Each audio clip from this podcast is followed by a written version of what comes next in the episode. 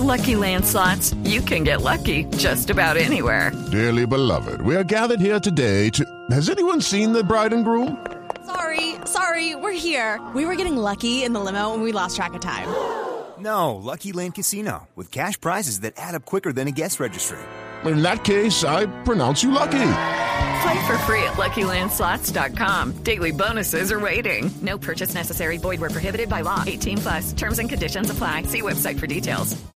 Vamos ahora a Sydney. Caterine Arias nos cuenta los detalles de lo que ha sido la clausura del Festival de Cine en Español que se ha celebrado en Australia, en ese lejano territorio en Oceanía, a más de 16 mil kilómetros de distancia de nuestro país. Sigue triunfando El abrazo de la serpiente, la película de Ciro Guerra, nominada al premio Oscar. Fue tan exitoso El abrazo de la serpiente en Australia que no solamente fue la película que cerró el festival, sino que adicionalmente tuvieron que abrirse funciones en otras salas debido al éxito, a la expectativa, y no solamente para los latinoamericanos, sino también para los australianos que descubrieron a través de la película lo que es nuestro mundo, la Amazonia, la selva, Caramacate y una historia maravillosa.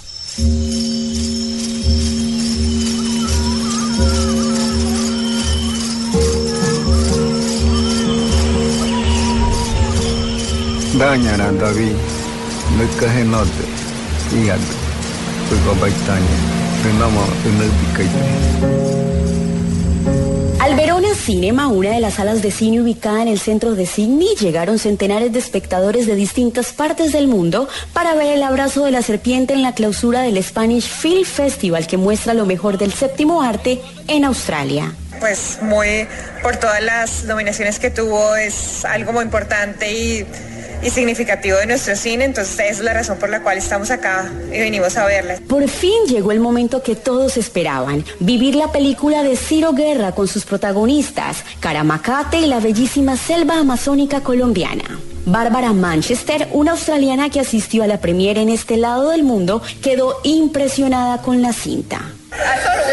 I thought it was amazing, the movie. I thought it was a story of the colonization in Latin America and, and then the loss of indigenous culture. But I think it has, um, has sort of repercussions or um, reflections in Australia too, because our indigenous people have, have suffered in a similar way. Me pareció una película maravillosa. Pensé en la colonización de Latinoamérica y la pérdida de la cultura indígena.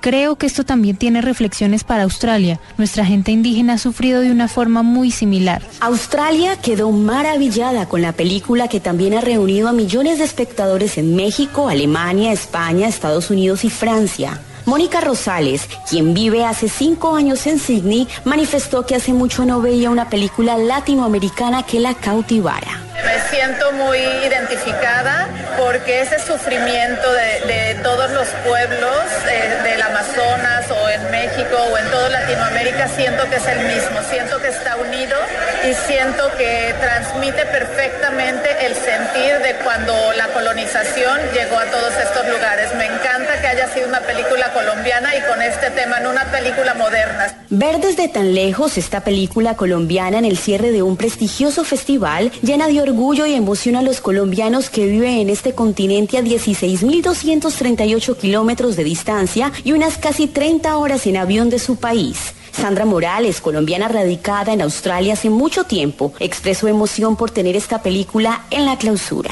Como colombiana en un país tan, tan lejos del tuyo, como que te empiezas a, a conectar con tu corazón también y ver cómo el cine colombiano como ha mejorado. Yo creo que ver a directores como Sigurdo Guerra cerrando un festival tan importante en Australia es, yo creo que inspira, inspira para seguir. Yo soy como, creo que el arte siempre conecta, conecta culturas y esta película nos hace un poco viajar a, a ese Colombia, a ese Colombia tan sagrado del Amazonas. Antes de que comenzara el Festival de Cine en Español ya habían sido vendidas todas las entradas para ver el abrazo de la serpiente y hasta tuvo que ampliarse el número de salas para su exhibición.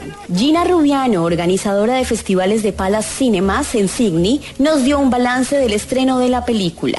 La boletería se abrió para la venta más o menos un mes antes de que empezara el festival. El festival empezó el 12 de abril y para el 12 de abril los dos primeros cinemas que habíamos abierto en las dos locaciones en Sydney ya se habían totalmente agotado.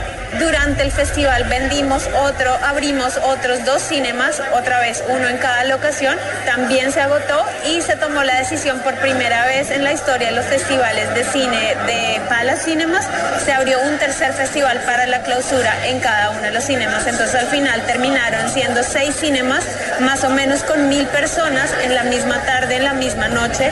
El festival eligió esta película para su clausura ante la creciente curiosidad de miles de aficionados al cine tras su nominación a los premios Oscar como mejor película de lengua no inglesa. La cinta colombiana estará en las salas de cine australianas el 28 de julio. Se espera que llegue pronto a China y Tailandia.